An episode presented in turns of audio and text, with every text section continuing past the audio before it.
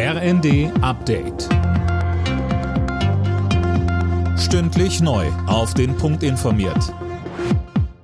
Ich bin Dirk Jostes. Guten Morgen. Der Weg für das geplante Bürgergeld ist frei. Der Vermittlungsausschuss hat grünes Licht für den Kompromiss, auf den sich Ampel und Union geeinigt haben, gegeben.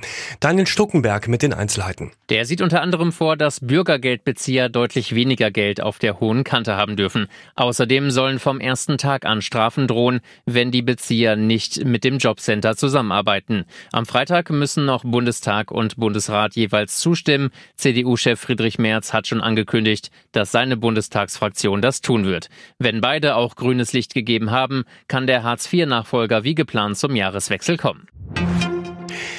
Die russischen Luftangriffe auf das ukrainische Stromnetz sind ein Verbrechen gegen die Menschlichkeit. Das waren die Worte des ukrainischen Präsidenten Zelensky auf einer Dringlichkeitssitzung des UN-Sicherheitsrats. Russischer Beschuss hatte in Kiew zu einem Ausfall der Strom- und Wasserversorgung geführt. Viele Betreiber von Biogasanlagen fürchten, dass sich ihre Anlagen bald nicht mehr rechnen. Grund ist die geplante Übergewinnsteuer. Sönke Röhling, damit sollten doch eigentlich die Mineralölkonzerne zur Kasse gebeten werden, weil die bei den gestiegenen Preisen Milliardengewinne machen. Ja, und so wird das auch weiterhin verkauft. Aber auch Biogasanlagen sollen einen Großteil von dem, was sie mehr einnehmen, abgeben.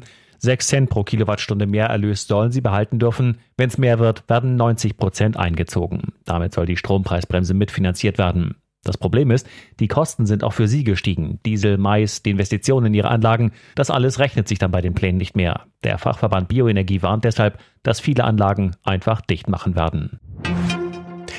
Die Ergebnisse bei der Fußball-WM in Katar. Deutschland gegen Japan 1 zu 2, Belgien gegen Kanada 1 zu 0, Spanien gegen Costa Rica 7 zu 0 und Marokko gegen Kroatien 0 zu 0. Heute spielen Schweiz gegen Kamerun, Uruguay gegen Südkorea, Portugal gegen Ghana und Brasilien gegen Serbien. Alle Nachrichten auf rnd.de